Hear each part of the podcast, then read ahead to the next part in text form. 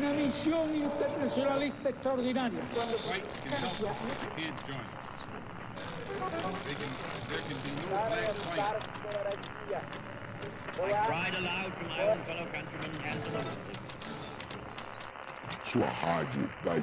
can't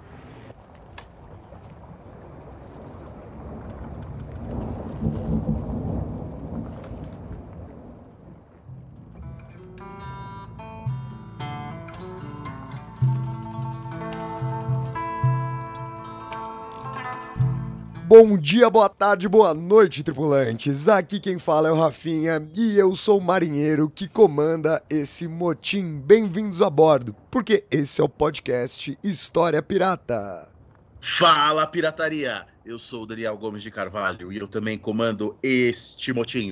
E hoje é o nosso programa que a gente falou que ia ser dois meses atrás. É, porque esse é o podcast que a gente falou que ia ser o ano inteiro, né? Também. Então, esse é o podcast que a gente falou que ia ser semanal. Mas esse é o podcast que é sempre o quê, Dani? É sempre pirata. Não, é definitivo. É, Ô, cara. Dani, e aí, você tá bem? Como é que você tá? Tudo certo? Ah, cara, tô bem. Eu acho que é até legal falar pro, pro ouvinte, né? Pra ouvinte, que a gente falou que a gente ia gravar semana sim, semana não, Revolução Francesa, mas a gente não fez isso porque eu cansei, né? a gente é uns merda, porque a gente é, É, uns bosta. Não, a gente é legal. É, a questão é que eu cansei, eu falei muito de Revolução Francesa, dei muita live, devido ao lançamento do livro, né? Então eu falei, ah, não, vamos falar de outras coisas no podcast. Agora já baixou um pouco, né? Já acabou mesmo esse primeiro período de divulgação do livro.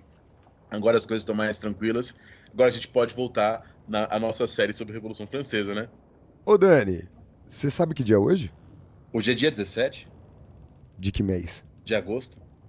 E você sabe que dia é hoje, que é muito importante que você não fez nenhuma referência pra mim aqui agora? É seu aniversário?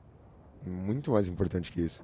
É aniversário do seu cachorro? Muito mais importante que isso. Hoje é. Eu não sei que dia que é hoje. É aniversário da minha filha. Minha filha está completando um ano hoje. Caralho, já? Não, não, eu errei a conta. Porra, lógico que já, caralho. Nossa, muito rápido, cara. É, é, é um ano. É assim que dura mesmo. E como é que você tá sentindo, pai, há um ano? É, cansado. Faz um ano. Você fez festa aí? Fez, fez uma festinha? A gente cantou parabéns, ela bateu a palma. Mas ela não consegue nem assoprar uma velhinha, então não tem muito que a gente possa fazer mesmo. Você fez um tema pra festa? Fizemos.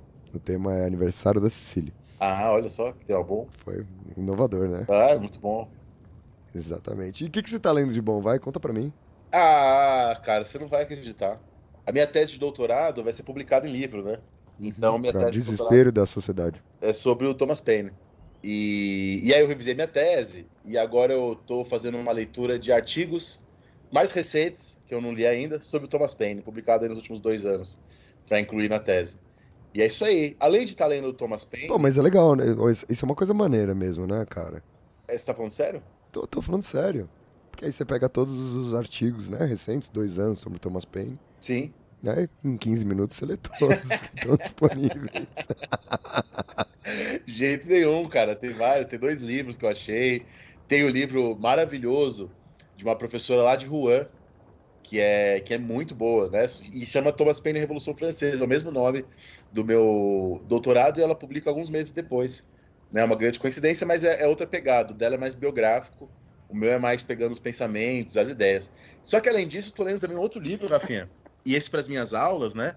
Que é o livro sobre o caso Dreyfus. Né, que é o livro, é, não sei pronunciar o nome, porque é um historiador polonês, chamado Luiz Begley. Não sei como é que se pronuncia, se é Begley, se é afrancesado, se é inglesado, enfim. Mas Aliás, posso a, dizer- a- a pronúncia é Dreyfus mesmo? E agora eu tô falando. Agora é uma pergunta sincera. Ah, não, é bom, provavelmente Dreyfus, algo assim. Mas é, é- é- enfim, é, é um livro muito bom e ele faz uma comparação ali do da prisão dele com Guantánamo, né, da Ilha do Diabo ali, onde ele fica preso com Guantánamo e é, uma- é uma história bastante, bastante interessante e eu vou incluir nas minhas aulas da próxima semana, que eu vou falar sobre a Comuna de Paris, né, vou falar sobre a Guerra Franco-Prussiana, aí já falo sobre o caso. E você aí, cara, o que você tá lendo? Eu voltei a não ler nada essa semana, Dani. Essa semana eu. Eu passei em branco. É, tem muita coisa acontecendo, cara. Impressionante. E eu tô passando por um bagulho que eu acho que você vai me entender. Que é. Depois de, sei lá, acho que quatro anos, eu tive que pegar o SEMI de novo. E aí eu tenho mais uma aula para preparar. Eu dou quatro aulas a cada 100 minutos no SEMI. É bem gostoso. O mano que preparou o material de história geral pensou o SEMI muito mal pensado. Fui eu, né? Exatamente, foi você. né? Ó, pro E- ouvinte que não sabe, né? SEMI é uma coisa que tem nos cursinhos que você dá o curso inteiro do, do ensino médio, conteúdo inteiro do ensino médio em quatro meses, Em 16 semanas. em 16 semanas. E aí você tá, pelo visto, está dando história geral, eu fiz a apostila do cursinho. Então você tem que dar lá de pré-história até os dias de hoje, de Homero ao Obama. Ah, de pré-história eu não comecei, Dani. Cheguei e falei assim, ó, tudo bom, gente? Aula 1 é introdução à história, não vou dar. Aula 2 é pré-história, não vou dar. Aula 3 e 4 é antiguidade do norte da África e do Oriente. Eu também não vou explicar, não. E aí eu comecei de Grécia em diante e já tô atrasado. Ah, isso mesmo que é assim. bom. né? É, gostoso, gostoso. Então, eu ganhei mais uma tarefa ao longo da minha semana que é preparar essa aula, que na verdade é pegar duas aulas minhas e ficar macetando uma na outra até sobrar uma só. E mas eu, mas eu vou falar uma coisa aqui rápida antes da gente começar o programa, que é uma experiência boa às vezes, né? Porque você faz aquele filtro do o que é realmente necessário da aula. É, é gostoso resumir, né? Sintetizar. Né? O problema é que, enfim, você te- tem algumas coisas que você não pode deixar de falar, e aí você tem que incluir, né? Esse é o problema. E aí, eu acho que acaba sendo também uma coisa importante pro próprio programa de hoje, né? Porque o programa de hoje, como vocês estão vendo aí no seu feed, aí no botão que vocês clicaram, é a nossa parte 2 de Revolução Francesa para tratar o ano de 1789. E antes de eu apresentar os blocos, antes de eu falar sobre o PicPay, eu vou fazer uma pergunta aqui pro Dani. É, quanto tempo na sua aula, da época do cursinho do ensino médio, você gastava falando sobre o ano de 1789? Ah, cara, era 10 minutos. Era 10 minutos. Exatamente. Era Estado você Gerais, planeja eu hoje puxava- aqui? No cursinho eu puxava uma flechinha para as revoltas camponesas, uma flechinha para a queda da Bastilha, aí as duas, as duas flechinhas virava uma terceira flechinha para a Declaração de Direitos do Homem e do Cidadão, e é isso aí. Show de bola, show de bola. E hoje você planeja falar sobre o ano de 1789? Em quanto tempo? Hoje faz um é, chute, faz acho uma previsão. uma hora aí, uma hora e vinte, Uma hora e vinte a partir de agora ou desde o começo do programa? desde o começo do programa, uma hora e vinte. Tá bom, fechou. E vocês sabem que para manter esse nosso navio sempre no mar, há três formas de você fazer isso. Dani, qual é a primeira forma? A primeira forma é você ir comprar o meu livro no site da editora Contexto e você pode colocar lá o código de desconto se liga 25 com S maiúsculo e L minúsculo e L maiúsculo com S maiúsculo e L maiúsculo, que você tem 25% de desconto no meu livro Revolução Francesa no site da Contexto. Assim você ajuda a mim, não ao Rafinha. Eu perguntei para ajudar o História Pirata. Como é que você faz para ajudar o História Agora, Pirata? se você quiser Não, ajudar, acho que comprando livro você ajuda o História Pirata. Quem sabe o Dani fica rico isso, e ele para de me encher a caralha do saco aqui nesse programa. isso, é isso Mas aí. fala qual é a primeira forma de ajudar o História Pirata, demônio. Mas a melhor forma disso tem duas formas, né? Uma das formas é você fazer um pix pra gente. Tem três formas. Eu acabei de falar, eu falo toda semana que tem três formas. Você pode fazer o Pix, e esse Pix é o arroba História Pirata. Não, nossa senhora, gente do céu. Caramba! Nossa, alguém chama alguém que escuta História Pirata pra fazer isso aqui. Né? Pelo amor de Deus. Há três formas de vocês ajudarem esse programa. Três, ó. Um, dois, três. A primeira forma é ajudando a divulgar o nosso podcast, né?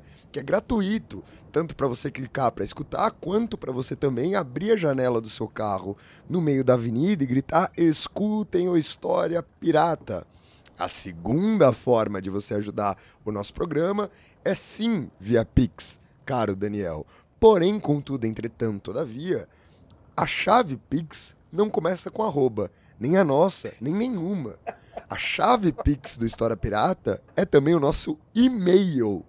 E o nosso e-mail é podcast.historiapirata.gmail.com. Repita, Dani, vai, vamos ver se você consegue. Né, cara? Pô, e a gente não entra no Não, repita! Nossa senhora, não presta meses, atenção né, no que eu cara, entra falo. no nosso e-mail. Cara, parece aluno, eu tô em sala de aula. Eu falei, repita. Eu não falei teça comentários sobre ninguém entra no e-mail. Nossa, cara, se alguém, às vezes algum, algum ouvinte nosso aí tá mandando vários e-mails, oferecendo dinheiro, a gente não tá vendo. E faz quatro meses que a gente não olha o nosso e-mail. Não, pro ouvinte oferecer dinheiro, ele manda um pix. E ele não precisa mandar um e-mail.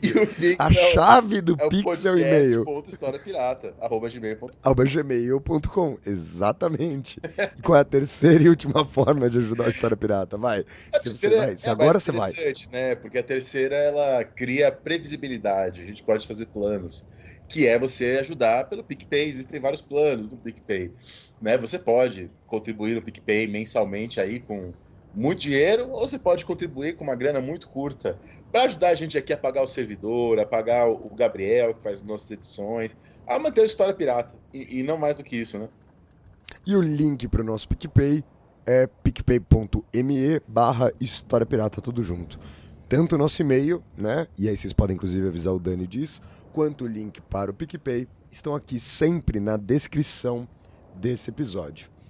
Agora, o nosso episódio de hoje, sobre o ano de 1789, durante a Revolução Francesa, ele está dividido em quatro blocos. No primeiro bloco, trataremos dos Estados Gerais. Aliás, se vocês não ouviram a primeira parte da Revolução Francesa, foi justamente na formação da Assembleia dos Estados Gerais que a gente parou a parte 1.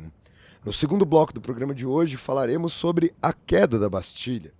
No terceiro bloco, falaremos sobre o Grande Medo. E no quarto e último bloco do programa de hoje, sobre a Declaração de Direitos do Homem e do Cidadão e sobre a Revolução de Outubro. Então, bora começar o programa de hoje. Vamos ao primeiro bloco. Vamos conhecer o que acontece durante a Assembleia dos Estados Gerais.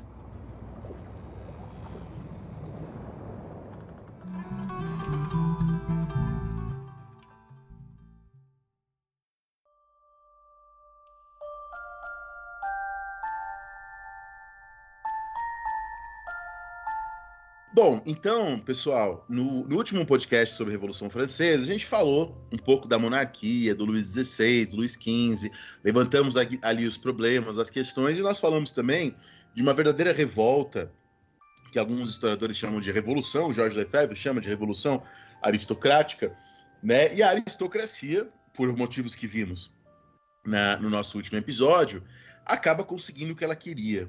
Luís XVI convoca para 1 de maio de 1789, a Assembleia dos Estados Gerais. Então, 1 de maio de 1789, a gente tem a abertura da Assembleia dos Estados Gerais. Bom, é, a abertura no dia 1 No dia 2 de maio de 1789, o rei Luís XVI recebe os membros do clero Receba!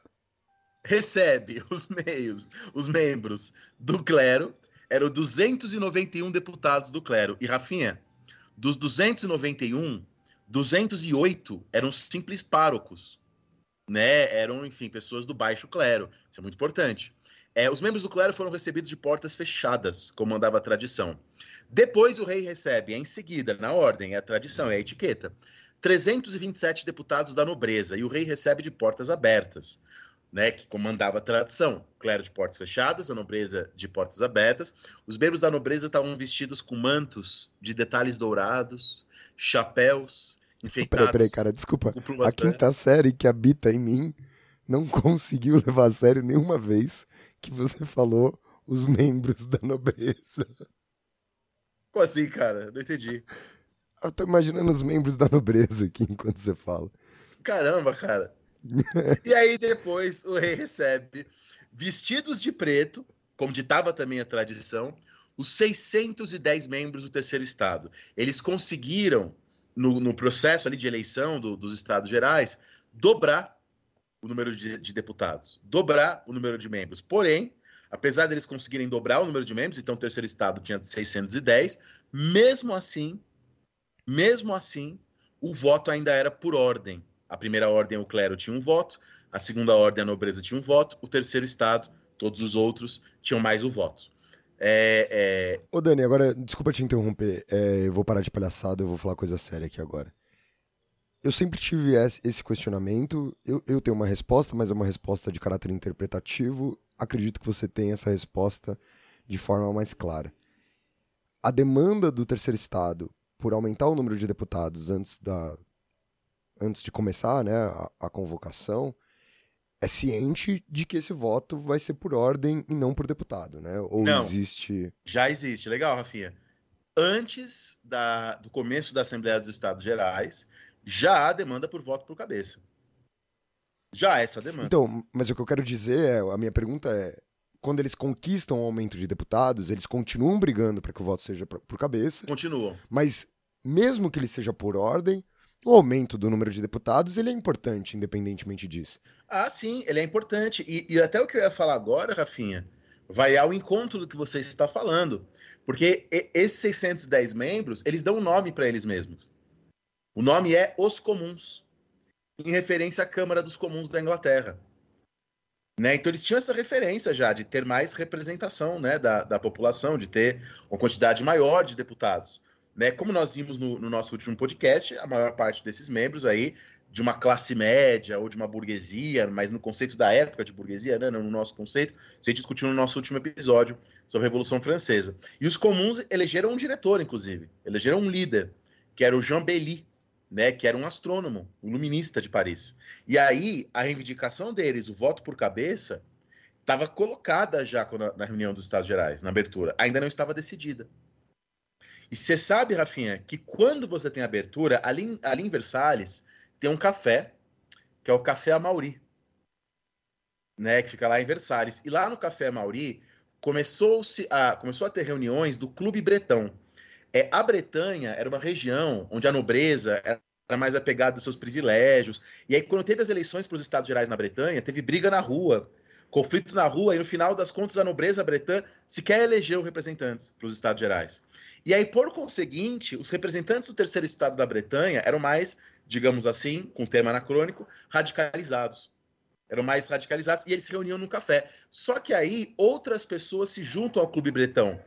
Pessoas que não eram da, da- necessariamente da Bretanha, era a Sociedade dos Amigos da Constituição. Então, a partir do Clube Bretão, se forma a Sociedade dos Amigos da Constituição, e aí tava o Lafayette, tava o Robespierre, tava o Abade de Sieyé. Depois, no final do nosso podcast de hoje, a gente vai ver que a monarquia vai sair de Versalhes e se transferir para Paris. E aí o clube também se transfere para Paris. E em Paris, eles vão ficar no clube de São Jacobo. Né? É, eles vão ficar, desculpa, no convento de São Jacobo. E ali no convento, como eles ficavam no convento de São Jacobo, de São Jacó ou São Tiago, né, como a gente traduz às vezes, eles passam a ser chamados de os jacobinos. Mas perceba que os jacobinos nesse momento não é os jacobinos depois, na República, na fase mais robespierrista. Nesse momento, o Clube dos Jacobinos integrava nobres que defendiam a Revolução, padres que defendiam a Revolução, futuros girondinos. O programa do Clube dos Jacobinos nesse momento, nas palavras do Michelet, era a própria Revolução. Mas, enfim, o que eu queria dizer agora é que ali nos, em Versalhes já se forma o Clube Bretão, que transforma-se na Sociedade dos Amigos da Constituição, e depois o Clube dos Jacobinos. O clube, até ali, a, a- a- até, antes, até o século XIX, se torna ainda a principal forma de organização revolucionária de movimentos sociais, com grandes referências, claro, à, à maçonaria, né, as organizações maçônicas também, e, e- e nessa organização política na forma de clubes, né? Isso no século XIX se tornará ainda muito forte. Tudo bem, Rafinha? Respondi a, a pergunta? Respondi, respondeu, respondeu sim. É, É porque eu, tô fazendo uma pergunta aqui, e aí de novo, né? É, tô pensando em sala de aula, porque eu não sei se você lembra, mas essa é uma pergunta recorrente dos alunos. ah, Você vai lá e fala, ó, o- há um aumento do número de deputados do terceiro estado. Aí acontece a votação e eles perdem, porque o, o voto era por ordem, né, e não por deputado. E aí, tudo bem, em sala de aula você brinca com isso, faz uma piada, mas parece uma estupidez, né, você ter brigado. Obviamente que eu tô falando de maneira superficial, eu sei que não é uma estupidez, e eu acho até que, para além do que você explicou, há outros componentes, né? Porque não é uma mera votação, é uma assembleia que tá acontecendo, então gente pra caralho faz diferença na assembleia. É, ma- mas mesmo, mesmo assim, tendo dito isso, muitas vezes essa análise superficial dá a entender que é uma disputa imbecil. E óbvio que ela não é. E legal, e você falou uma coisa muito legal, você falou, é uma assembleia. Só que aí o que está posto, a, a grande questão, que, que, que é o que representa essa disputa pela quantidade de pessoas ali, é o que é essa assembleia? Porque a Assembleia dos Estados Gerais, que não era convocada desde o século XVII, ela é originalmente uma assembleia meramente consultiva. A Assembleia dos Estados Gerais ela era só para o rei se consultar, ela não tinha poder deliberativo, não tinha poder de impor uma coisa. E aí, o que o terceiro Estado quer ali é justamente tornar ela uma Assembleia deliberativa. E não só o terceiro Estado, como nós vimos no nosso último podcast. Também vários elementos da nobreza e do clero. Aí que. Então a Assembleia abre em maio.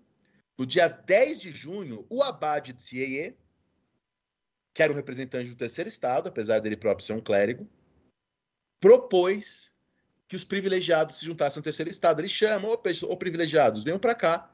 E alguns vão. Entre eles, um pretendente à coroa. O Duque de Orleans era próximo, era um primo ali do Luís XVI, era parente do Luís XVI. É, era um possível, estava na linha sucessória, dependendo de quem morresse. E o Duque de Orleans se junta ao terceiro Estado. Né? O filho do Duque de Orleans futuramente será rei da França, Luís Filipe de Orleans. Tá? E até hoje, os Orleans é, é, reivindicam a coroa francesa. Né? Até os dias de hoje, é, são os Orleans. É, e você sabe, Rafinha, que o Duque de Orleans, é, ele muda de nome. Sabia disso? Não? Ele muda de nome para Felipe Egalité. Felipe Igualdade. Eu não sou mais o Duque de Orleans. Eu sou agora o Felipe Igualdade. Então, sabe, é super engraçado isso. É, depois ele vai acabar sendo guilhotinado mais pra frente. Mas, enfim. É, é, 10 de Igual todo mundo, né? é, 10 de junho, o CIES propôs que os privilegiados se juntassem ao terceiro estado, alguns se juntam. Uma semana depois, o terceiro estado faz uma votação interna e por 491 votos contra 89, eles se tornam uma Assembleia Nacional. Veja, não- eles não são mais um terceiro estado numa Assembleia dos Estados Gerais. Eles se autodeclaram Assembleia Nacional una, indivisível, que representava 97% da nação. Então, qual que é o significado desse ato? Eles estão dizendo que a nação não é mais composta por corpos, por ordens. Que a nação não tem como fonte de- e como legitimidade o sagrado ou a tradição. A- a- o que legitima o governo é o próprio povo por meio de seus representantes constantemente renovados. Então a soberania não vem dos céus, não vem das tradições, a soberania é criada, reafirmada e mantida pelo povo por meio dos seus representantes. Esse é o significado é, dessa ação. Então não somos mais terceiro Estado, somos Assembleia Nacional e queremos o voto por cabeça, portanto. O voto por cabeça é uma, é, é uma decorrência dessa concepção de que eles são uma Assembleia Nacional. E eles pedem também aquilo que era, nesse momento, a principal reivindicação, ou uma das principais reivindicações da Assembleia Nacional: igualdade na admissão aos cargos públicos. E aí, eles chamam o clero para se unir a eles. E o clero se une. Por 149 votos contra 137. Olha como o clero estava dividido. O clero se une à Assembleia Nacional. Então, setores da nobreza e, e o clero já estão unidos naquilo que diz que não é mais Estados Gerais, somos Assembleia Nacional. Ô, Dani, e vou pedir só pra você reforçar, porque eu acho que tudo bem assistir, né? Assistir não, ou escutar esse programa sem escutar o anterior. Não é o fim do mundo, se você entende o básico sobre a Revolução Francesa. Então, eu só queria que você reforçasse uma coisa que você fala bastante no outro episódio, uma coisa que a gente fala bastante aqui no História Pirata de maneira mais genérica, mas eu queria que você falasse é, mais especificamente do contexto francês. Por que, que o clero poderia estar querendo se juntar? Por que, que o clero não está em como um corpo, como um todo, se opondo a essas questões? Por que, que há essa divisão no clero e na nobreza, né? Ah, é é, sempre importante, eu acho que reforçar essas ideias. ela- E na verdade, essa é a principal crítica à obra do Albert Sobu. Eu adoro o Albert Sobu, já li um monte de livro dele. Mas esse era um dos grandes problemas dele, né? Era uma das coisas que eram umas acusações de que às vezes era um marxismo meio vulgar, porque em algumas obras do Sobu, e também não em todas, é, às vezes ele coloca a nobreza tinha um interesse. O clero tinha um interesse. Como se esse grupo fosse homogêneo e ele tivesse um interesse unificado. E na verdade, a gente falou isso muito então no nosso último episódio, é, existiam várias nobrezas. Existiam vários cleros, com vários interesses distintos. A gente falou né, da dissensão dentro do clero, os, os jansenistas, por exemplo, a gente falou do, dos conflitos, tem um baixo clero, tem um alto clero. Falamos de uma nobreza que era capitalista, de uma nobreza que era mais apegada aos privilégios, uma nobreza que já investia em ações e coisas assim, né? Então, que essa, esses grupos sociais, essas ordens, estavam longe de ser homogêneas. E, na verdade, isso é uma das né, pegando aí a sociologia das revoluções, lá que o Lawrence Stone coloca, isso é da, um dos motivos da Revolução Francesa, essa fratura nas ordens ou nas classes, né, dependendo do ponto de vista né, do que você Inclusive no terceiro estado, né? Inclusive, no terceiro estado.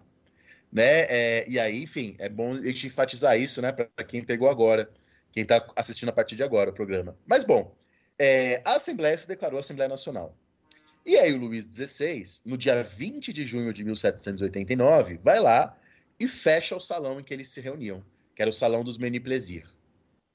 Aí um dos deputados do terceiro estado, um médico chamado Joseph Inas Guillotin, depois vai propor a máquina famosa, a guilhotina, mais para frente, depois a gente fala disso. Ele falou: Ó, oh, gente, já que, a, que, o salão dos Meni Plaisir tá fechado, vamos se reunir no salão do jogo da pela. Vamos se reunir na sala, que era um esporte lá, uma, não sei se pode chamar de esporte, né? Mas era uma prática lá da nobreza, tipo um ancestral do tênis, uma coisa assim. É, bom, eles vão lá na sala do jogo da pela. E lá na sala. Posso fazer outra interferência desnecessária? Mas aí, não, eu gosto das suas interferências. Não, mas essa é bem desnecessária, mas é uma curiosidade que eu também nunca te perguntei. É, vamos fazer um momento luxo do História Pirata.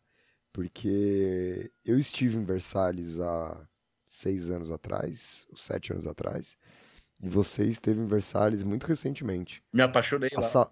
Ah, é. Não só por Versalhes. A sala do jogo da Pela, ela, reabriu, ela existe? Reabriu agora, há pouco tempo. Eu não vi, eu não fui.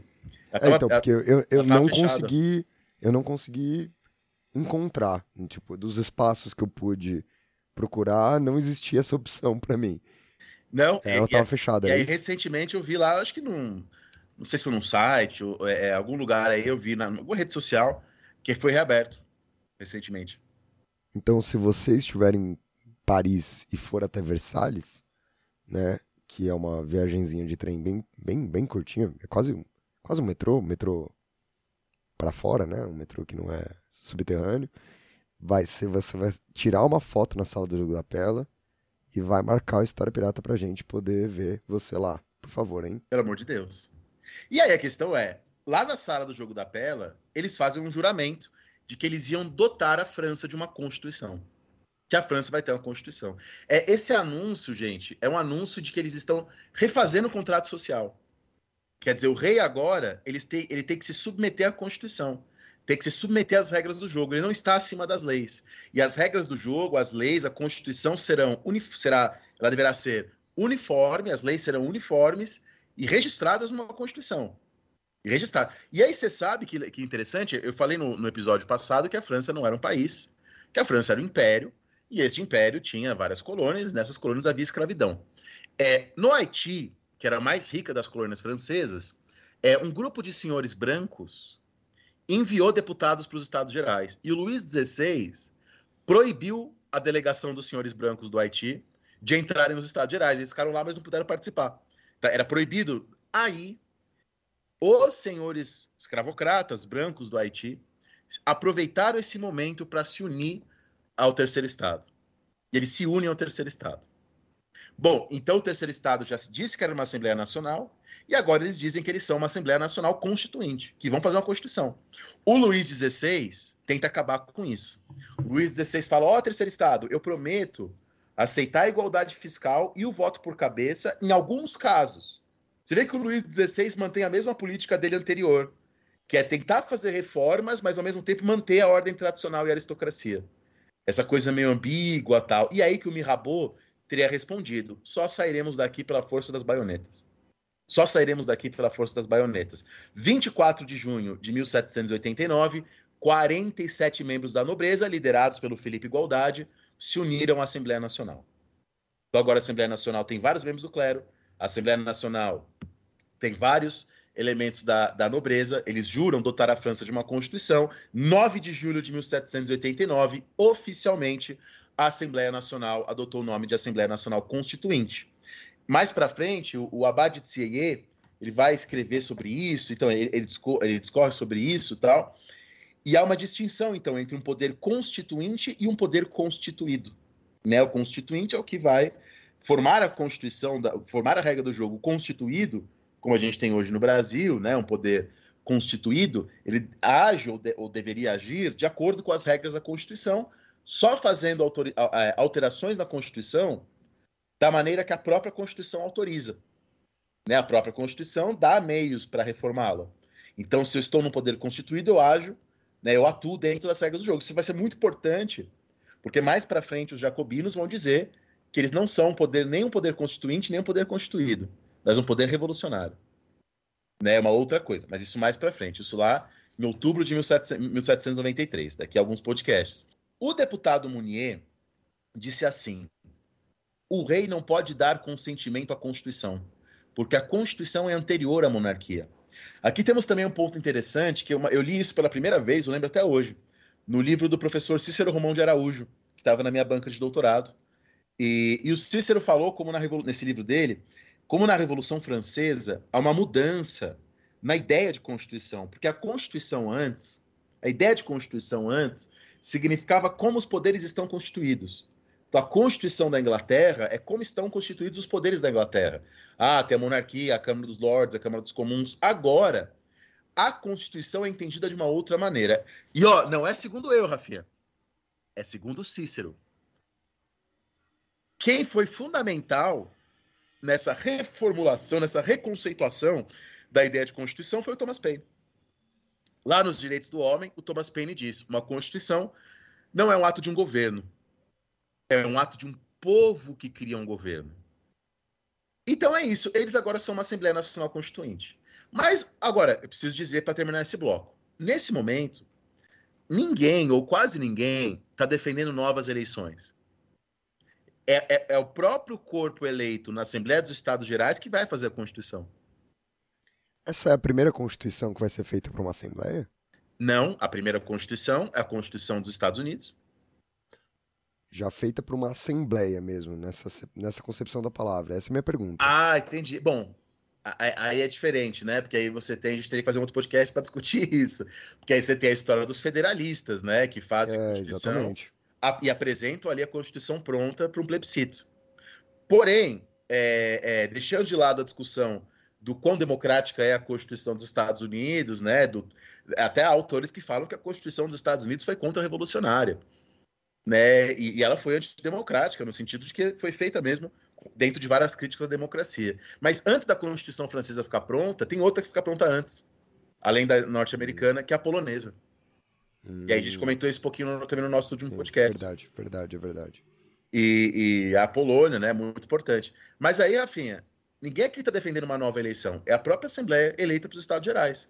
E ninguém, ou quase ninguém, está defendendo o fim da monarquia é um, é, uma, é um novo contrato social, mas mantendo a monarquia.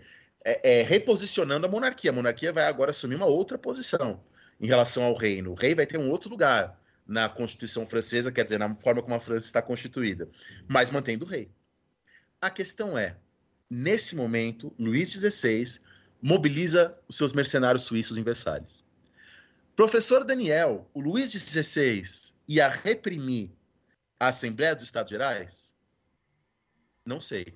E nunca saberei. O que eu sei é que enquanto Luís XVI estava lá, ó, 9 de julho de 1789, que a Assembleia vira Constituinte, enquanto Luís XVI estava mobilizando suas tropas, coisas acontecem em Paris e em outras cidades. E veremos isso no próximo bloco. Então, o primeiro bloco do programa fica por aqui. Vamos ao segundo bloco do programa de hoje, tratar da queda da Bastilha.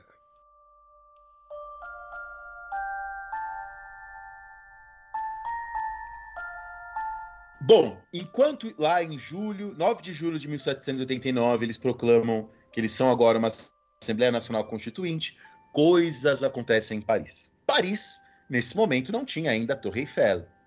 Paris, nesse momento, não tinha passado ainda pelas reformas de Osman, mais conhecido no Brasil como Haussmann, né? Paris era muito diferente do que é hoje. Paris, nessa época, tinha mais ou menos 75 mil pequenos artesãos zoologistas e uma população de mais ou menos 600 mil pessoas. Era um país, era uma, era uma cidade cheia de diaristas, jardineiros, carregadores de água, carregadores de lenhas, biscateiros. É, e ali em Paris, nesse momento, boatos de um complô aristocrático. Boatos de que a aristocracia estava se mobilizando para fazer alguma coisa contra a população. É, o Luís XVI, afinal, como a gente falou no último episódio, era cunhado do imperador da Áustria, cunhado né, do, do rei de Nápoles, primo do rei da Espanha, seus irmãos eram reis de Sardenha. Quer dizer, não era tão estranho, não era tão nada a ver, quer dizer, não era nada, nada a ver pensar num complô aristocrático. Só que o, a ideia do complô aristocrático não era apenas de que o rei ia acabar com a revolução. Era também, e principalmente, que a nobreza escondia grãos. O principal alimento da população era o pão. O pão era feito de centeio, trigo morisco ou de uma mistura de trigo, centeio e cevada. O pão frequentemente era consumido embebido numa sopa de couve ou numa sopa de toucinho. Tá? E, e o pão geralmente era produzido em casa. No século XVIII, você tem na, na, em Paris as primeiras padarias. Mas padaria, nesse momento, era coisa de gente mais empobrecida, que não conseguia moer, moer os grãos em casa. A bebida privilegiada era o vinho, geralmente tomado com água, né? Diluído na água. Nos campos, se tomava sopa no café da manhã, mas crescia no século XVIII lentamente o hábito do café com leite em lugar da sopa matinal. Nos castelos da nobreza, você tinha os cozinheiros da nobreza. Aliás, Rafinha, com a Revolução Francesa, o que acontece com os cozinheiros da nobreza? Eles devem ter tido muito trabalho, né? Eu imagino. Por quê? Muito trabalho. Porque acaba o antigo regime. Ah! é, uma boa piada. E não foi combinado, viu, ouvinte? Mas o, o, que eu ia dizer é que eles perdem seu emprego, né? E aí, muitos desses cozinheiros da, das famílias de nobreza vão para a cidade e abrem restaurantes. Então a gente fala que a cozinha burguesa, francesa e parisiense, ela é um efeito, é um filho bastardo da Revolução Francesa. É um efeito ali não, previ, não previsto da Revolução Francesa. Acontece que em 1789, a colheita de uvas foi muito abundante, isso faz o preço do vinho baixar, que cria um problema nos campos. E há também uma guerra entre Turquia, Rússia e Áustria em 1787, o que dificulta as exportações e, e cria problemas também. Há, há alguns invernos terríveis no período anterior a 1789. E nesse cenário explosivo, 11 de julho de 1789, quer dizer, Dois dias depois, de lá em Versalhes, né? Entre Versalhes e Paris é uma distância, né? Como a gente falou já. Lá em Versalhes, eles tinham proclamado a Assembleia Constituinte. Dois dias depois, chega em Paris a notícia de que Necker, que era uma espécie ali de ministro das Finanças, como a gente falou no episódio anterior, seria demitido pelo rei. Quer dizer, essa notícia sedimenta, né? Ela consolida a expectativa, o, o boato do complô aristocrático. Aí, no dia 12 de julho de 1789 em Paris, Camille Desmoulins, Marat, que já havia escrito lá textos, já era alguém conhecido, né, pelo amigo do povo, le amigo du peuple, é, eles são oradores, né, começam a falar, dar discursos, e aí num clima de medo recíproco, soldados do príncipe de Lambesc matam manifestantes no Jardim das Tulherias, ali no, no centro de Paris. Os manifestantes vão lá e a queimam a arrecadação geral dos impostos e tomam o depósito de grãos de Paris. Lembra que o boato era que a nobreza estava estocando grãos. 13 de julho de 1789, Paris se torna uma comuna. A Comuna de Paris. Quer dizer, Paris agora é um autogoverno. Esse é o sentido de comuna aqui. Tem nada a ver ainda com comunismo. Quer dizer, 120 deputados eleitos e eleitos pelo mesmo processo dos Estados Gerais, então eram as pessoas ali com alguma renda, tal, homens que elegiam, mas esses 120 deputados eleitos governam Paris. E aí, é importante dizer, outras comunas se formam em outras cidades. A comuna de Lille, a comuna de Maubeuge, a comuna de Cherbourg, né? Bom, isso no dia 13 de julho. 14 de julho de 1789, os manifestantes de Paris invadem o Palácio dos Inválidos. E ali tinha 40 mil fuzis. Eles tomam os fuzis e repartem entre eles. A população está armada havia boatos de que na Bastilha havia armamentos também. A Bastilha era uma antiga fortaleza que foi convertida em prisão e no- o Chartier analisa lá, como no século XVIII, é, a maioria, muitos, tinha muitos prisioneiros ali por escrever textos, né? Mas a verdade é que às vésperas da Revolução Francesa, você tinha apenas sete presos. E, aliás, oito dias antes do 14 de julho, você tinha oito presos. Sabe quem era o oitavo preso, Rafinha? Thomas Paine. Não. o Thomas Paine tá, tá em Paris já, mas não era o Thomas Paine. É, o oitavo preso era ninguém mais. Ah, é, pra ele ser preso ele precisava ter feito alguma coisa, né? Não, ele vai ser preso ainda. É, o preso era ninguém mais, ninguém menos que Marquês de Sade. Ninguém mais, ninguém menos que, que havia sido transferido alguns dias antes. Por pouco, Marquês de Sade não estava ali. É, o diretor da Bastilha, o Delaunay, morre e a cabeça dele é colocada numa ponta de uma lança.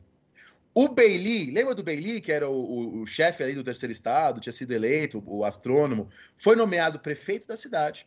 E o Marquês de Lafayette, que era um nobre favorável à Revolução, que havia lutado na Revolução Americana, se torna chefe da Guarda Nacional Francesa. O símbolo da Revolução se torna a cocarda tricolor, com a cor azul, branca e vermelha. O branco simbolizando a monarquia, o azul e o vermelho simbolizando Paris. Essa coisa de associar liberdade, igualdade e fraternidade é só depois. É só depois. É, bom, você já tem nesse momento, ó, 14 de julho, no- no- em julho de 89, você já tem os primeiros nobres que fogem. Os emigrados, os emigrés. Um desses nobres que fogem é o irmão mais novo do rei, o Conde de Artois, que futuramente será rei da França, será o Carlos X. Ele foge já no começo. É o príncipe de Condé e o príncipe de Conti, né, também fogem. É, bom, você sabe, Rafinha, que ao longo da Revolução são mais ou menos 150 mil pessoas que emigram da França. Essa é a estimativa. É, e desses emigrados, a maioria você acha que é o quê, Rafinha? Vou falar que são nobres. Mas não são, né? 16% Não são, são. nobres. Né? E 17% são burgueses. O que faz sentido, né? Porque o número de nobres era bem menor. Aí, 150 mil é gente pra caralho. É gente né? pra caralho. É, e 25% dos emigrados são padres, clérigos, bispos, né? E coisas assim. 14% trabalhadores pobres e 19% camponeses. É, então a maioria são clérigos, em segundo lugar camponeses, em terceiro burgueses, em quarto nobres e, e por último as pessoas mais empobrecidas. Né? E você sabe que chega lá em Versalhes essa notícia que as pessoas foram assassinadas em Paris. Que eles tomaram depósito. E algumas pessoas começam a falar, oxe, nossa, morreu gente, caramba, tal. E aí o Antoine Barnave, um dos deputados lá do terceiro estado, diz: era tão puro assim esse sangue derramado? O Marat, mais para frente, vai dizer: os privilegiados jamais teriam cedido, não fossem as cenas de sangue que sucederam à queda da Bastilha. Jamais. Bom, seja como for, diante das cenas lá de Paris, das revoltas, e em outras cidades também, isso é, isso é muito importante. O pessoal lá da França, eles batem muito nessa tecla, né? Da gente não reduzir a Revolução Francesa a Paris. Você tem bastilhas locais em outras cidades, que também são tomadas. E também são tomadas. É, 17 de julho de 1789, o rei nomeia o Necker de novo ministro das Finanças. É a terceira vez que o rei nomeia o Necker. Tá? E aí o rei, para acalmar a galera, vai para Paris. E em Paris, o rei não vai para as tulherias, o rei não vai para os símbolos monárquicos, o rei vai para a prefeitura, que era um símbolo da comuna de Paris, do poder popular. E o rei usa preto, que era a cor do terceiro estado. O rei vai vestido de preto para a prefeitura, o rei coloca a cocarda, o Lafayette, chefe da Guarda Nacional, e o Bailly, eleito prefeito de Paris, não se ajoelham diante de Luís XVI. Olha como uma coisa. Quer dizer, o Luís XVI está deixando de ser rei da França e está começando a se tornar rei dos franceses. Dani, deixa eu só deixar muito claro aqui para os ouvintes uma coisa que você, de forma leviana, não, não, não, não expressou aqui. Mas entre as batalhas que a gente trava há anos, você acabou de pular uma delas na cara dura. Né? De forma, eu repito, leviana. Me fala rapidão aqui, em público agora, né? Para todo mundo escutar, para o um milhão de ouvintes do História Pirata nesse momento. Aonde estavam as armas em Paris? Ah, você tinha armas aon, no Palácio aonde estavam as armas? Isso. E aonde não estavam as armas em Paris? E depois eles vão buscar as armas na Bastilha. Você falou boatos. Eu quero, uma, eu quero Rumores. provas concretas. Mas tá- cadê essas armas na Bastilha? O que eu me lembro de ter lido, né? Eu posso ter esquecido algum detalhe, né? Porque são muitos detalhes. era de 30 a 40 mil fuzis ali encontrados, além de um canhão também e outras armas, né? Então, tanto a, a, a, tomada ali da, da Bastilha quanto a tomada do Palácio dos Inválidos, ambos têm uma função fundamental de da população se armar.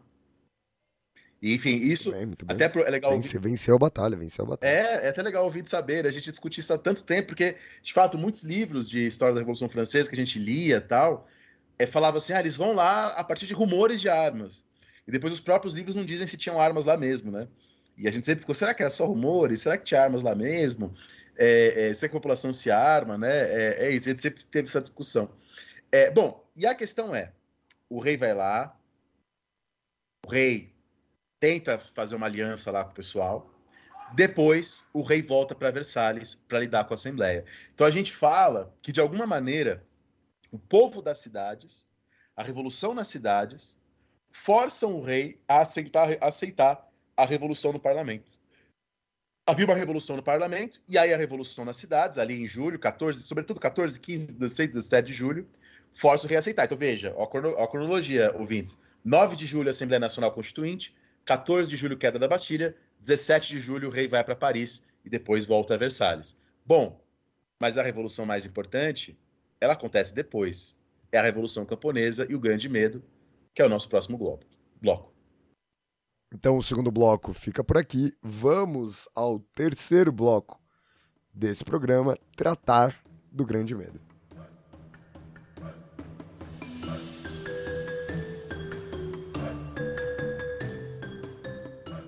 E aí entra em cena aqueles que são a maior parte da população francesa. 80% da população francesa vivia nos campos. Três quartos da renda nacional francesa era a renda dos campos.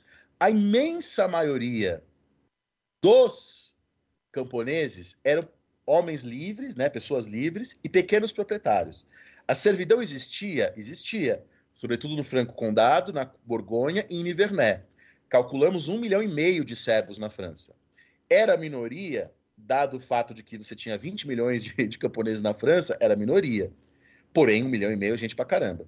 Dá pra fazer muita coisa.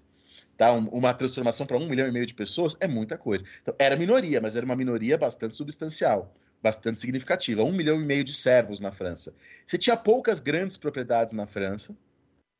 Claro, na- nas proximidades de Paris, você tinha mais grandes propriedades, mas de maneira geral, poucas grandes propriedades e muitas terras ainda comunais, que ainda não eram propriamente propriedade. Na verdade, a ideia de propriedade ainda é bem diferente da nossa ideia de propriedade privada, que é, em grande medida, herdeira de alguns elementos da Revolução Francesa e da Era Napoleônica. Sobre os camponeses incidiam os dízimos, né, os impostos da igreja, incidiam os impostos e corvéias da coroa, incidiam os direitos feudais, os assim chamados direitos feudais, quer dizer, impostos e, e obrigações para com senhores. E aí você tinha uma figura muito interessante nessa época, que eram os feudistas. Os feudistas eram pessoas que trabalhavam para os senhores, buscando direitos que os senhores podiam aumentar ou restabelecer. E aí você tinha uma coisa muito interessante, que o Alfred, o Alfred né, ele, ele fala sobre isso, que havia a comercialização desses direitos feudais. Então esse senhor feudal podia ali cobrar um imposto numa região e ele alugava esse direito para alguém.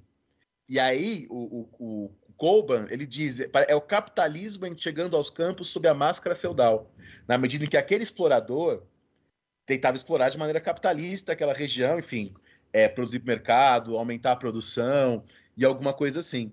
É, você tem aí, claro, o, o termo feudal aqui é muito importante falar isso, né? Não é feudalismo no sentido histórico, do, do, que supostamente teria acontecido na Europa, em algumas regiões da Europa, no século X, XI.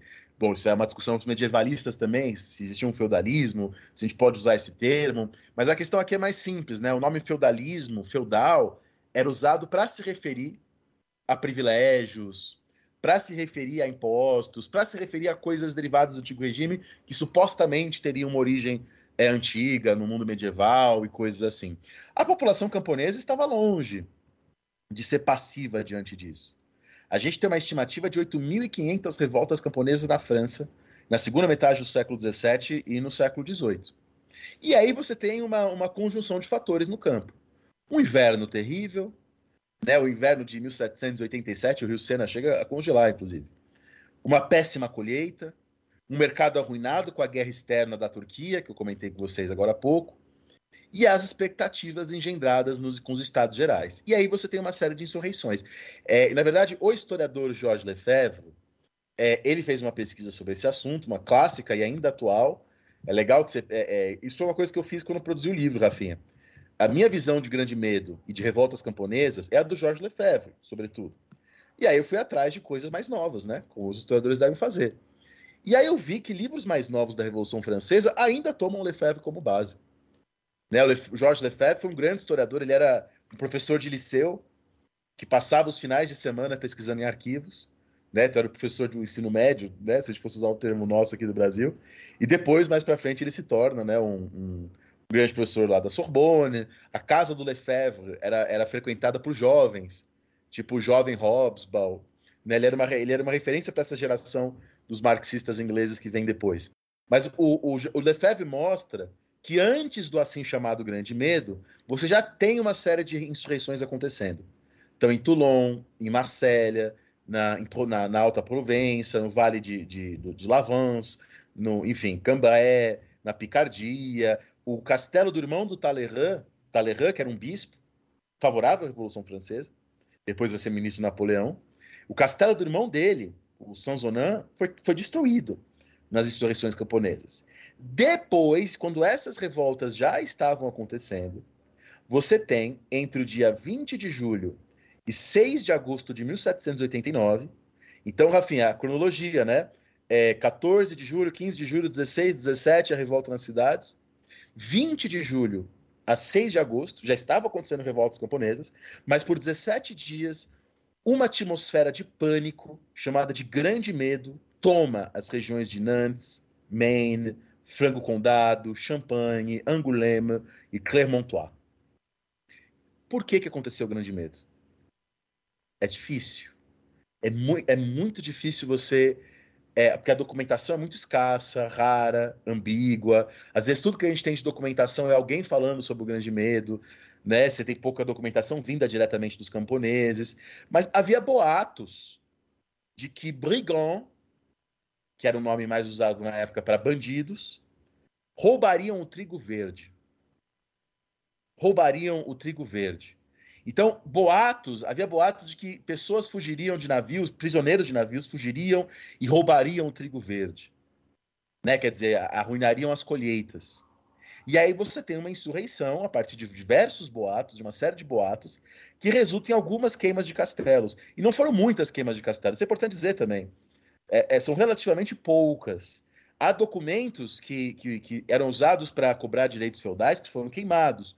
Mas não há registro, Rafinha, de que as revoltas decorrentes do Grande Medo tenham tido qualquer forma de programa, de unidade, de intenção, uma coordenação, né? E o Lefebvre não falou isso, mas isso um historiador é, mais novo falou. Isso, de fato, é algo que o Lefebvre diz, que hoje a historiografia é, contesta. O Lefebvre diz que uma das causas desse grande medo era o boato de um complô aristocrático, como eu falei lá das cidades.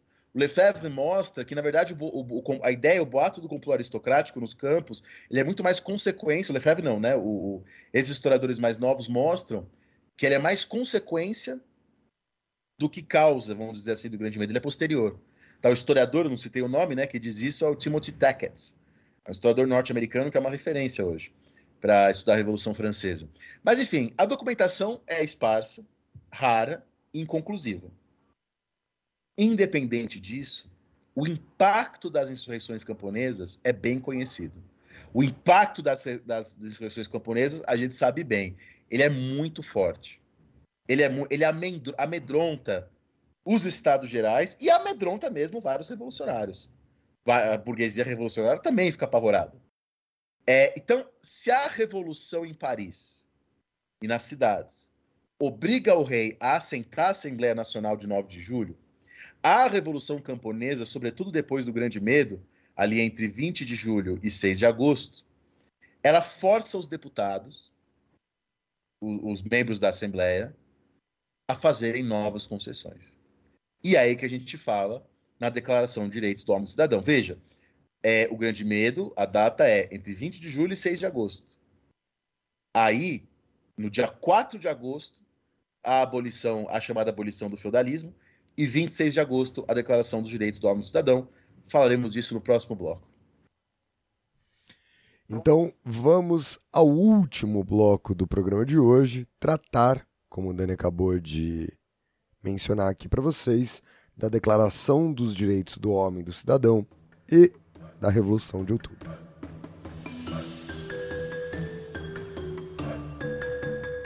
Bom, é, então, ó, sintetizando o que a gente viu hoje. Há uma revolução jurídica, primeiro, ali na Assembleia dos Estados Gerais, que reintegra a soberania ao povo. O rei e, a, e setores da aristocracia tentam retomar o, seu, o antigo regime mediante a violência, opondo a, a, a, força mesmo ao direito.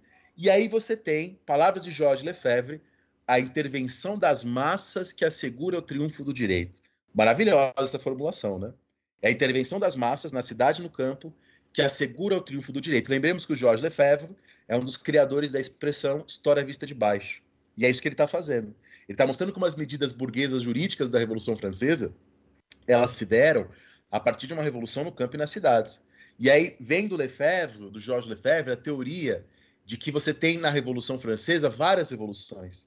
Há revoluções camponesas, revoluções urbanas, há uma revolução da burguesia parlamentar, né? Então a, a, a, é a tal da teoria das quatro revoluções. E há uma revolução aristocrática, que a gente viu no outro, no outro episódio, né? Que é o que desperta a revolução. Então seria uma revolução aristocrática, que depois é assumida pela burguesia, e aí você tem a intervenção da Revolução Popular Urbana e da Revolução Camponesa. Bom, 4 de agosto de 1789, diante das revoltas no campo, o Clube Bretão decide é, propor uma espécie de mágica, como foi dito uma mágica para destruir os privilégios de províncias, cidades e corporações. E aí, na madrugada, a proposta de Visconde Noal e do Duque de Aiguillon, então dois nobres, é a chamada Lei do Fim do Feudalismo. O que é a Lei do Fim do Feudalismo?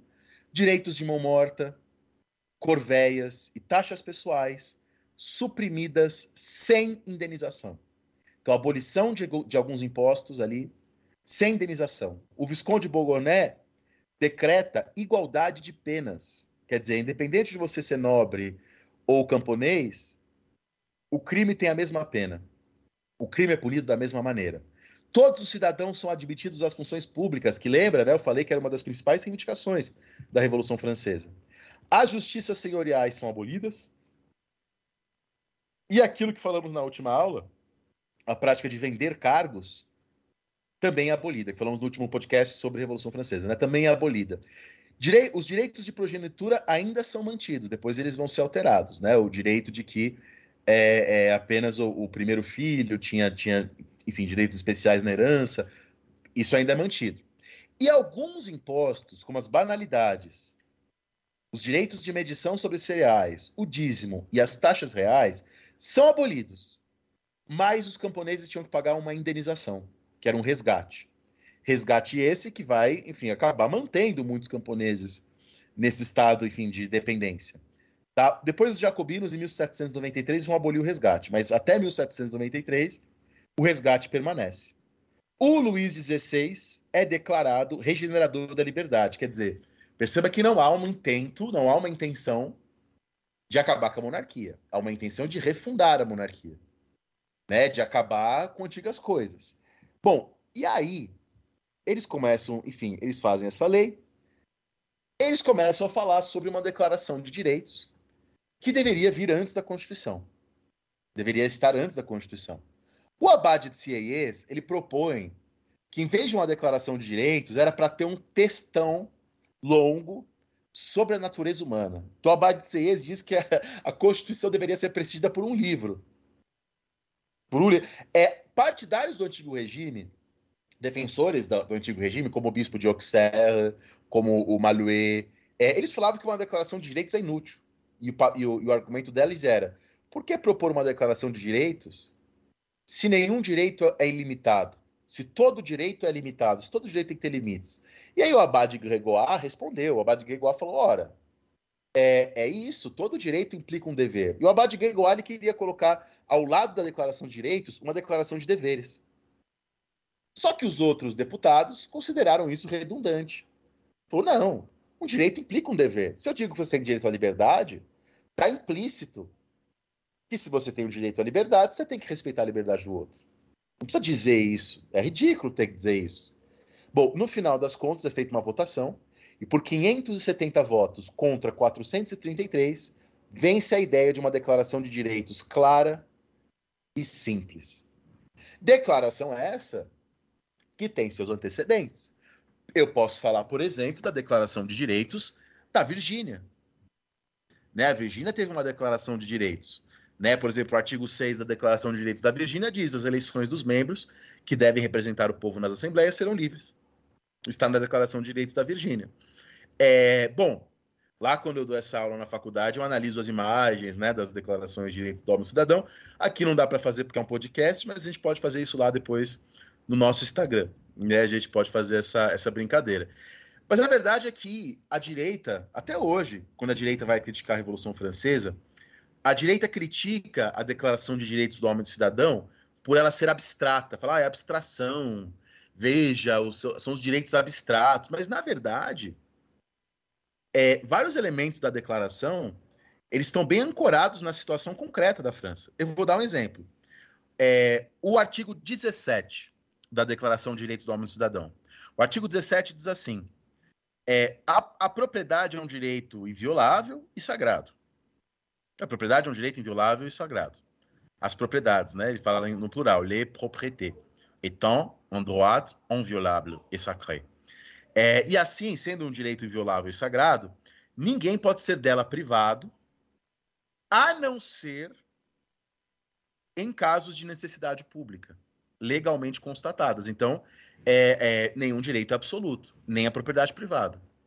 Só que é só em casos de necessidade pública e dentro da lei, e, e é isso que eu queria destacar aqui, sob a condição de uma justa indenização, que é o que eles tinham acabado de fazer, pedindo o resgate, né, a indenização ali do, do, do dos direitos.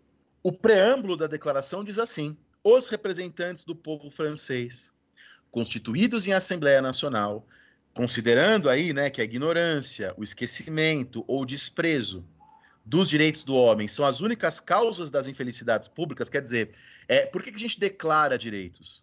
Né? A, gente, a gente não cria direitos, a gente declara, eles já estão lá. Eles foram esquecidos, eles foram desprezados, eles foram ignorados, mas eles estão lá. Eles são naturais. Eles são inerentes ao homem. A gente pode esquecer, reprimir, ignorar. E é por isso que a declaração tem que, ter, tem que ser simples, para que ninguém esqueça dos seus direitos. É por isso que a declaração precede a Constituição, né? Porque ela deve reger a Constituição. É, é, enfim, e aí, né? A gente decidiu expor, lendo aqui o preâmbulo, os direitos sagrados dos homens. Os direitos sagrados dos homens, é, é, é a fim de que esta declaração constantemente presente a todos os membros do corpo social. Diga a elas sem cessar, né? De, lembre sem cessar. Eles usam, a expressão rappel, né? Rappel sans cesse. Né? Lembre sem cessar, para que ninguém esqueça os seus direitos e os seus deveres, ler droit e ler devoir, de modo que, a fim de que os atos do poder legislativo e os atos do poder executivo possam a cada instante ser comparados com a finalidade de todas as instituições políticas. Então é, é isso. A declaração tem que reger a nossa vida. E está acima. A gente tem que comparar os atos do Poder Legislativo e Executivo com a declaração para ver se está coerente. Se não estiver coerente, a gente pode derrubar o Poder Legislativo e Executivo. E aí, justamente, são princípios, diz o, o preâmbulo, simples e incontestáveis. Simples, incontestáveis, claros e declarados, olha como o preâmbulo termina em presença dos auspícios do Ser Supremo, que é uma ideia, enfim, deísta, né, de um Ser Supremo, né, de, de que há um Deus, mas é um Deus aqui numa chave deísta, como eram muitos dos deputados. Artigo 1 os homens nascem e permanecem livres e iguais em direitos. As distinções sociais só podem estar fundamentadas na utilidade comum. Então, a igualdade em direitos, a igualdade diante da lei a finalidade de toda associação política é a conservação dos direitos naturais e imprescritíveis do homem. Então, todos somos livres e iguais em direitos. A associação política existe para conservar esses direitos. E quais são os direitos? A liberdade, a propriedade, a segurança e a resistência contra a opressão. Artigo, esse é o artigo 2 Artigo 3 O princípio de toda soberania reside essencialmente na nação. Nenhum corpo, nenhum indivíduo pode exercer uma autoridade que não emane da nação. Olha que legal. Quer dizer, a sociedade não é uma sociedade de corpos, que tem leis diferentes, regras diferentes nos diferentes corpos. A sociedade ela é uma nação unida, regida pelas mesmas leis. O que consiste a liberdade? Artigo 4 A liberdade consiste em poder fazer tudo aquilo que não prejudique o próximo. Desse modo, a liberdade, é, o exercício dos direitos naturais de cada homem não tem limites, não tem bordas, né? nada, nada de, borne, de borne, a não ser aquelas que garantam é, a segurança e, e o gozo dos mesmos direitos a outras pessoas. E quem determina essas bordas, esses limites, é a lei. Então, a, a declaração diz nenhum direito absoluto, porque a ideia de um direito absoluto ela é autocontraditória. Um direito absoluto para a liberdade destrói a liberdade dos outros, portanto, acaba destruindo a sua própria também. É, todo direito tem limites, até a propriedade. E esses limites são estabelecidos pela lei. E esses limites são. E, e a lei, por sua vez, ela tem que ser um pouco mínima. Esse é o artigo 5. A lei não tem, não tem o direito de proibir, a não ser as ações nocivas à sociedade. Tudo aquilo que não é proibido pela lei não pode ser impedido. E ninguém pode ser obrigado a fazer aquilo que não é a lei que determina. Né? Então é a lei a expressão da vontade geral. E o homem não se torna menos livre por meio da lei, ele se torna mais livre por meio da lei. Essa é a ideia republicana. Né? A lei amplifica a minha liberdade, não diminui, porque quando eu obedeço uma lei que me impede de matar o outro, essa lei também impede o outro de me matar. Então, quando eu respeito a lei, a minha liberdade aumenta e não diminui. Você sabe, Rafinha, que eu vi uma entrevista com Quentin Skinner, é, e o Quentin Skinner falou que está escrevendo um livro sobre liberalismo. E uma das teses do Skinner é que o liberalismo se constrói contra a noção de liberdade da Revolução Francesa. De que essa noção de liberdade como não intervenção uma noção liberal, que tem uma raiz robesiana, de acordo com o próprio Skinner, ela se constrói contra a Revolução. E tem gente que fala do liberalismo como herança da Revolução Francesa, né? E veja que, que, que um dos maiores historiadores do mundo está dizendo o contrário. Vamos esperar sair o livro dele, né? Estou ansioso. E a lei, diz o artigo 6, é a expressão da vontade geral. A lei é a expressão da vontade geral. Né? A vontade geral, o, o Rousseau diz no texto dele, não é a vontade da maioria, né? É diferente. Por exemplo, se eu perguntar para você, Rafinha, se você gosta de parar no, no, farol vermelho, é claro que você não gosta. Claro que você preferia continuar andando. Ninguém gosta de parar no farol vermelho. A vontade da maioria seria contra o farol vermelho. Mas embora a gente não goste individualmente de parar no farol vermelho, a gente entende que é bom parar no farol vermelho para que os outros parem e a nossa vida seja preservada. Isso é a vontade geral. Não é a vontade da maioria. É a vontade do bem comum. Por isso que o, Rousseau fala lá né, no contrato social, que é você exclui a, as coisas que se chocam para sair à vontade geral. Todos os cidadãos, diz o artigo 6, têm o direito de concorrer pessoalmente ou por meio dos seus representantes à formação das leis. Então, todo cidadão participa da formação da lei, pessoalmente ou por meio dos seus representantes. E a lei deve ser a mesma para todos. Igual a todos. Todos devem ser admitidos em todas as distinções. Esse é o artigo 6. Artigo 7 Nenhum homem pode ser acusado, preso ou detido, a não ser em casos determinados pela lei. A não ser em casos. E aí, o artigo 8 vai, vai continuar isso. A lei só deve estabelecer as penas necessárias. E aí, enfim, você está proibindo a tortura, você está proibindo a, a, ou está estabelecendo o habeas corpus, né? Ninguém pode ser preso aleatoriamente, arbitrariamente. E aí vem o artigo 9. Todo homem é inocente até que seja declarado culpado. Quer dizer, ninguém é culpado por presumir. Ninguém pode ser presumidamente culpado. Tem que ser provado que você é culpado. Todo mundo é inocente. Até que eu prove que você é culpado. Então não posso te prender sem provas, não posso te prender sem evidências. É, é... E aí, depois o próprio artigo 9 diz: e se é indispensável prender a pessoa, né, o que a gente chama hoje de prisão em flagrante, ou uma prisão por alguma necessidade, que a pessoa pode prejudicar as investigações, se é indispensável prender ela antes de julgar, todo rigor deve ser utilizado para garantir que tudo seja feito dentro da lei. E aí o artigo décimo.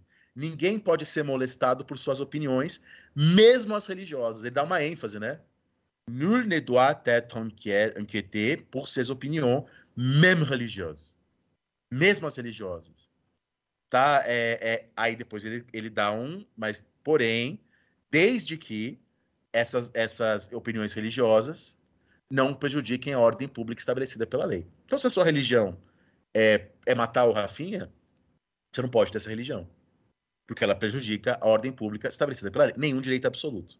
E aí o artigo 11 vai no mesmo sentido. O artigo 11 diz: a livre comunicação de pensamentos e de opiniões é um dos direitos mais preciosos do homem. Todo cidadão pode falar livremente, imprimir livremente. Mas, aí depois a, a declaração diz que você deve responder pelos abusos dessa liberdade em casos determinados pela lei. Então a lei sempre coloca o direito e ela coloca o dever. Né? É, é, você é livre para falar o que você quiser, mas aí você responde pelo que você fala. Se você mentir, acusar, enfim, você responde. Você tem que responder. Né? Bom, depois, o artigo 12 e 13 fala da necessidade de uma força pública para garantir os direitos. E que essa força pública, que chamaremos hoje de polícia, ela deve ser, enfim, mantida com impostos igualmente repartidos entre os cidadãos em razão, em razão das suas faculdades. Depois, o artigo 14 diz, que é interessantíssimo, diz, os cidadãos, eles têm o direito de, eles próprios ou os seus representantes, pedir contas, né, contas públicas, é, é, enfim. E aí o artigo 14 fala, a sociedade tem o direito de demander compte a tout agent public, né, é, é, todo agente público tem a obrigação de prestar contas à sociedade. Todo funcionário público, todo agente público. Tá? É isso. E aí o artigo 16, eu já falei do 17, que é o da propriedade, e aí o 16, para terminar, fala que toda sociedade é, é, é, não tem os seus direitos assegurados, que, todos, toda sociedade que não tem os seus direitos assegurados e não tem separação de poderes, não tem Constituição. Então, para ter Constituição, tem que ter separação de poderes e tem que ter direitos assegurados. Perceba, Rafinha, que a declaração não fala de separação de Estado e Igreja. De fato, a separação de Estado e Igreja não é feita agora. Ela só é feita em 1795, depois da queda dos jacobinos. É, perceba que a declaração não fala de liberdade econômica. E ela não fala porque a gente viu que o antigo regime não era essencialmente hostil à liberdade econômica. Luís XVI estava tentando fazer reformas. É, e há coisas que não aparecem na declaração, como direito de reunião, direito de instrução pública, direito de assistência pública, direito de educação, mas essas coisas vão aparecer na Declaração dos Jacobinos. Tem outras declarações durante a Revolução Francesa. É, e, e, depois, mais para frente, quando a Constituição ficar pronta, em 1791, demora ainda uns anos para a Constituição ficar pronta, vai ser instalado o voto censitário e masculino. E aí alguns alunos, na quando dou aula disso, sempre perguntam com justiça, professor, o voto censitário masculino, né, é, que acaba triunfando. E a escravidão, que ainda está mantida no Império, a escravidão só é abolida pelos jacobinos, em 1794. Já falar depois, no, no, outro programa. É, a manutenção da escravidão, o voto censitário e o voto masculino, não eram contraditórios com a declaração? Alguns deputados vão achar que sim. Tá? Alguns deputados vão achar que sim. Tá? O próprio Mirabeau chegou a dizer, falou, ó, é, é, eu não vou nem discutir, ele fala depois, eu não vou nem discutir se a escravidão tem que ser abolida. Logo, lógico que tem que ser abolida. Vocês disseram que os homens nascem livres e iguais. Então, as pessoas negras também devem ter a sua liberdade. Então, alguns já dizem nessa época que é contraditório. Você já tem mulheres, a gente, a gente vai falar depois, né? Daqui a pouco a gente já fala um pouquinho e depois a gente vai falar mais das mulheres. Lamp de Gouges, Mary Stonecraft e várias outras. Já falam que é a contradição. Agora, outros dizem que não. O Abad de Tsieye depois vai, vai argumentar que a eleição não é um direito que a eleição é uma função. Então, por exemplo, eu, eu, Daniel, sou um funcionário público. Então, eu exerço uma função, não fui eleito. Prestei um concurso, porque é uma função ser um professor universitário de uma universidade pública, não direito. É uma função, e aí, enfim, vem de um, de um concurso. E aí, o, o argumento do CIES é que a eleição era assim também. Ela era uma função. E como qualquer função, ela só pode ser exercida pelos mais capacitados. E na cabeça dele, esses eram homens com renda e com propriedade. E aí o argumento é que o homem com propriedade, ele é menos corruptível, então quem é pobre, quem mora nas ruas é mais fácil de ser comprado. E o homem com propriedade tem mais interesse no bem do país, já que ele tem um pedaço desse país. É, é por isso que esse homem ele é mais. E aí aquele argumento machista de que o homem é mais racional, a mulher é mais passional, tudo isso era mobilizado. Mas é importante dizer que, que a gente não pode falar assim, a declaração em si ela é machista e racista. Calma aí. É, alguns vão fazer esse uso machista e racista dela. De fato, ninguém nega. E alguns que a fizeram tinham essa perspectiva machista e racista, mas outros não. Tanto que depois a gente vai ver que em 1791, a Olympe de Gouges vai escrever a Declaração de Direitos da Mulher e da Cidadã. Então ela vai reivindicar um direito das mulheres a partir da declaração. Então ela não vai exigir o fim da declaração, ela vai exigir uma radicalização da declaração. Então ela vai se apropriar e fazer uma outra leitura disso, e, tirando uma outra decorrência. Você, entende, Rafinha? Você acha que eu fui claro nesse ponto? Não, foi sim, Dani. Eu acho que foi super claro. Inclusive, é curioso, né? Porque esse é um debate que a gente trouxe muito tempo antes, inclusive de você escrever o livro, né? Que a gente trouxe essas discussões, tem alguns posts no nosso Instagram que eu queria lembrar a galera de ver. É, se vocês entrarem lá no Instagram, no arroba História Pirata, vocês rolando o nosso feed lá para baixo, lá para trás, a gente traz toda essa discussão principalmente sobre a perspectiva feminina da Revolução Francesa, né, Dani? É, são, são posts antigos, é legal vocês assistirem, porque tem muitas imagens, né? Que é uma coisa que o podcast não pode mostrar. As imagens. Então lá a gente coloca muitas imagens e, vai complementar bem essa nossa série sobre a Revolução Francesa. E a questão é que a Declaração de Direitos do Homem e do Cidadão teve uma repercussão gigantesca. Na Bélgica, o texto chegou na Gazette de, de, de, de, de né? É, poucas semanas depois da votação. Em Frankfurt, aparece em vários jornais, ainda em agosto. Ainda em, na Espanha, é, havia uma proibição inquisitorial, mas mesmo assim circularam vários manuscritos em francês. Na América do Sul, você tem um, um, um funcionário, que é o Narino, que traduz em Bogotá, em 1794 né? É, é, enfim, ali a região da Colômbia e da Venezuela, que hoje é a Colômbia e a Venezuela, você tem traduções do Thomas Paine, traduções da Declaração, né? Na Itália, jornais revolucionários de Veneza, Milão e Nápoles reproduziam não apenas a declaração, mas toda a narrativa do que aconteceu, dos eventos. Na Polônia, a declaração apareceu ainda em 1789. Na Hungria, trechos da declaração chegaram na Hungria antes da declaração estar concluída. Na América do Norte, a, publica... a primeira tradução aparece no New York Daily Gazette em 17 de outubro. Né? E você tem panfletos satíricos, está naquele livro lá sobre a história da homossexualidade, dizendo que a declaração ia, é, ia, ia promover a homossexualidade, que os direitos levariam à homossexualidade. Mas é claro que o Luís XVI ainda não queria aceitar tudo isso. Ele ainda estava bastante reticente, vai continuar nos próximos anos. É, o Luís XVI tinha que ratificar os direitos do homem, sancionar e sancionar a abolição dos direitos senhoriais. E ele não tinha feito isso ainda. E aí, de novo, o deputado Guilhotin coloca uma discussão: o rei pode ter poder de veto na Assembleia? E aí, os aristocratas que se sentavam à direita da Assembleia, liderados pelo abade Morri, diziam que sim, que o rei podia ter o poder de veto. Os monárquicos, que se sentavam no centro da Assembleia, liderados pelo Mirabeau, tinha uma posição mais ou menos, que o rei podia vetar alguns casos, em outros não. Os patriotas, que ficavam à esquerda, estavam o Barnave, o Lafayette e o Sieyès, diziam que o rei não podia vetar. O legislativo tinha a, a, a, supremacia. É aí que nasce a politização da ideia de esquerda e direita. Né? E percebam, nesse momento, nobres como Lafayette estavam à esquerda, mas para frente ele vai estar à direita. Né? Às vezes a gente vê um, um, uns bobões querendo fazer uma, de, uma definição atemporal e, e espacial de direita e esquerda, né? isso sempre vai cair no erro, porque durante a própria Revolução Francesa, pessoas que começam à esquerda serão depois empurradas para a direita. Né? O conceito muda na própria Revolução Francesa.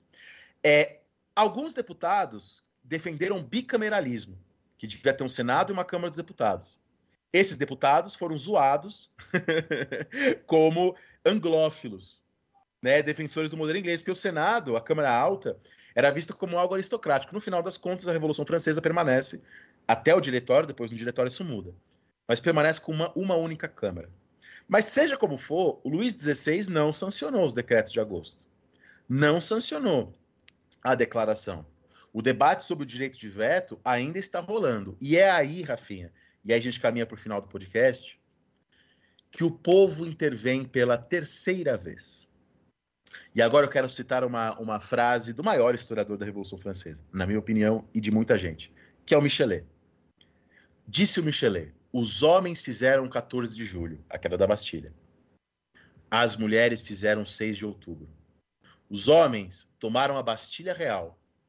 As mulheres tomaram a própria realeza. Como assim? Chega em Paris um boato de que teve um banquete em Versalhes e de que oficiais pisaram na insígnia tricolor, no, na cocarda, no símbolo lá das três cores, que já era um símbolo da Revolução Francesa. E, e desprezaram tal. Junto a isso veio a carestia, a fome, agravada pelas revoltas camponesas. 5 de outubro de 1789, 7 mil mulheres vendedoras de peixe, as poissardes, e outras mulheres populares dos mercados de Paris e do subúrbio de Saint-Antoine, o Faubourg Saint-Antoine era um bairro popular nesse momento, hoje não é mais. Né? E, aliás, a Bastilha ficava né, entre o, o Saint-Antoine e o Marais, que era, na época, um bairro aristocrático. É, bom, 7 mil mulheres vendedoras de peixe e outras populares dos mercados de Paris e do Faubourg Saint-Antoine se encontraram às 8 horas, criticaram Lafayette e o Bailly, o prefeito de Paris, o chefe da Guarda Nacional, por imobilismo e marcharam em direção a Versalhes. Quer dizer, as mulheres responsáveis pelo orçamento doméstico, pela alimentação da família, eram elas que sentiam mais a escassez e a carestia.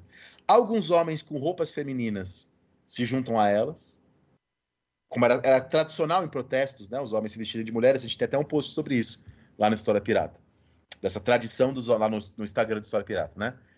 É, a multidão, aos gritos de morte austríaca, chegou a entrar nos aposentos da Maria Antonieta, que fugiu. Né? É, tem várias gravuras revolucionárias interessantíssimas sobre isso. E aí, na mesma noite, às 21 horas, o rei assina a Declaração de Direitos do Homem e do Cidadão.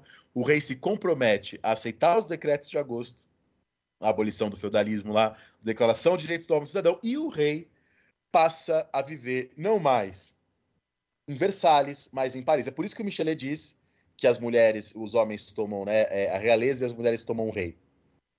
Né? Porque é isso, elas vão fazer a marcha e o rei se compromete a morar nas Tulherias, que era um castelo que já nem era mais usado, fica lá no centro de Paris, e não mais morar em Versalhes. Quer dizer, é o rei da França se tornando o rei dos franceses. E aí a Assembleia ficou com medo. Porque se o rei ficar lá, imagina, o rei lá das Tulherias em Paris com o povo e a Assembleia lá longe de Versalhes. A Assembleia fala, uai, ele pode se juntar ao povo, sei lá, né? Aí a Assembleia se muda também para Paris. Se muda mais. É, ah, claro, os ultramonarquistas, os defensores do antigo regime, vão dizer que agora o rei está preso em Paris.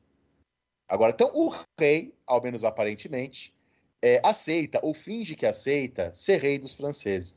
Tem uma revista a, Les Entrons National des Dames, é, que era uma revista, enfim, de mulheres e, e essas coisas, a revista diz na época, no último dia 5 de outubro, as parisienses provaram aos homens que são tão corajosos e atuantes quanto eles. Sofremos mais que os homens que, com suas declarações de direitos, não nos deixam, nos deixam em estado de inferioridade e até de escravidão.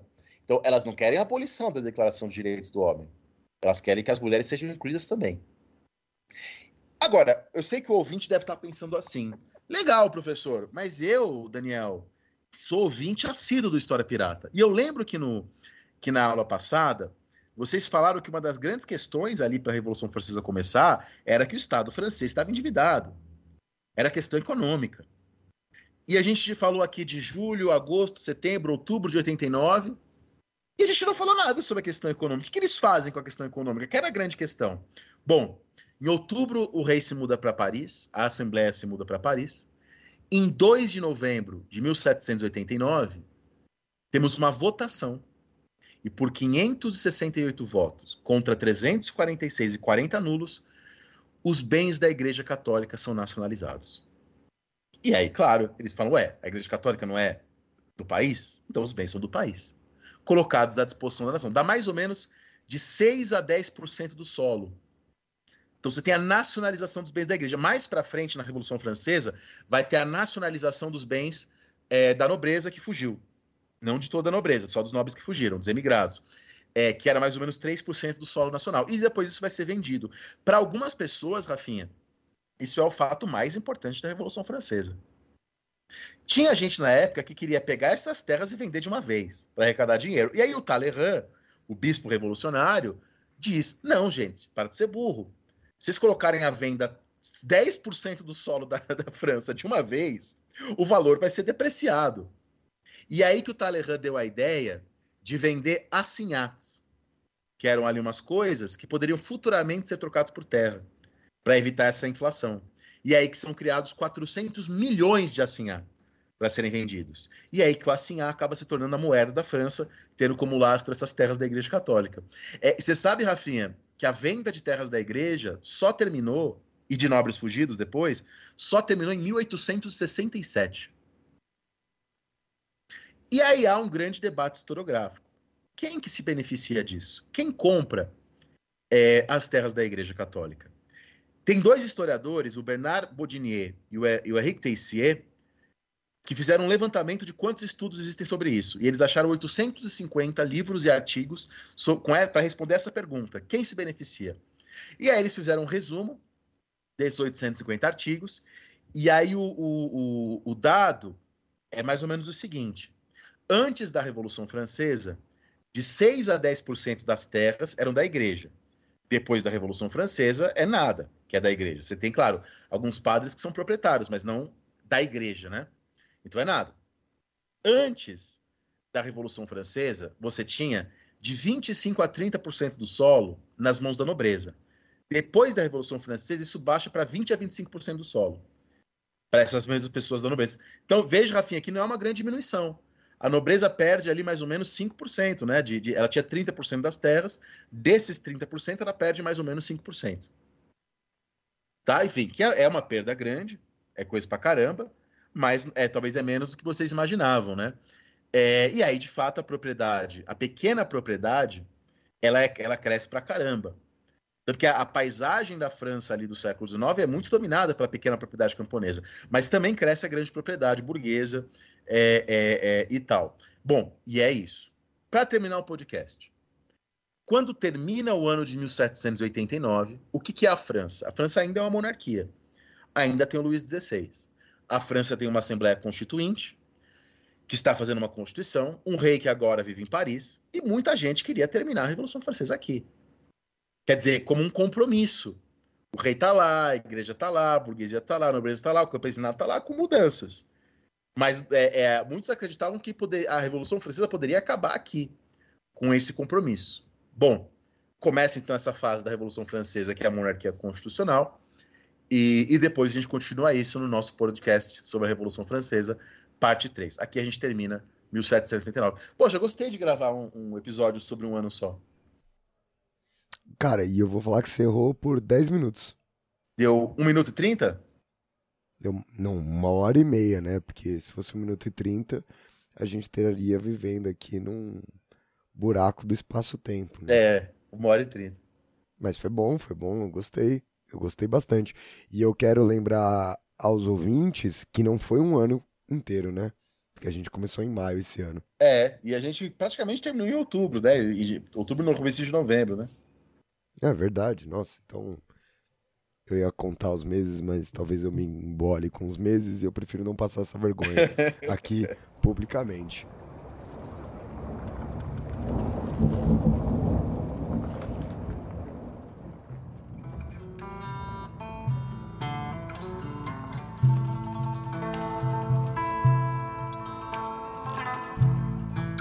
É isso, Dani. Porra, muito bom.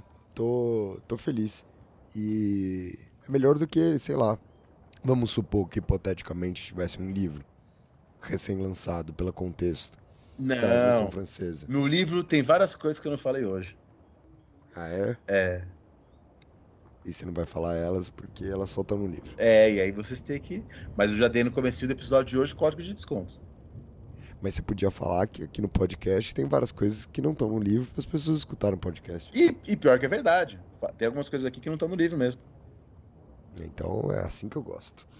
É isso, meu povo bonito. E quem não é bonito também. Muito obrigado por quem escutou a gente até aqui. Né? Não esqueçam de acompanhar o História Pirata lá no nosso Instagram, no arroba História Pirata. É isso. Tamo junto. E até o próximo programa. Falou, pirataria!